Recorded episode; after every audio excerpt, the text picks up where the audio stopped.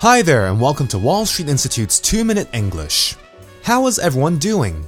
If you have been following the news in Hong Kong recently, no doubt you would have heard about the budget for 2011. Every year, the Hong Kong government would create a budget for Hong Kong. A budget is basically how much public money would be spent on different things in Hong Kong. Although everyone would like to benefit from the budget, there has been a lot of criticism this year that the government hasn't done enough to help the poor and those in need, even though we have a lot of money in our reserves. Over $590 billion to be exact. It would be interesting to see what the government will do in response to the opinions and views of so many different people from society. Apart from the budget, I would like to go over two commonly mispronounced words that I have been hearing a lot recently. What do you call the people that you work with in your job?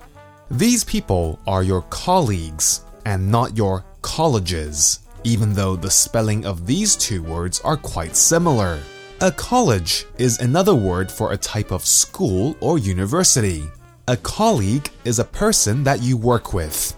Another name for a colleague is a coworker. Remember, colleague and not college. If you are referring to more than one colleague, it is colleagues and not colleges. The next word I would like to talk about is something that we use every day.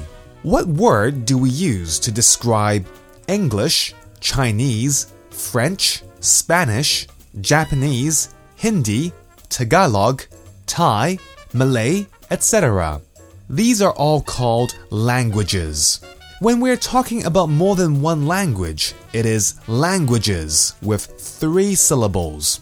Many people tend to say language instead of languages when they are referring to more than one language. So, remember, languages. Anyway, that's all for this week's 2 Minute English. Bye bye.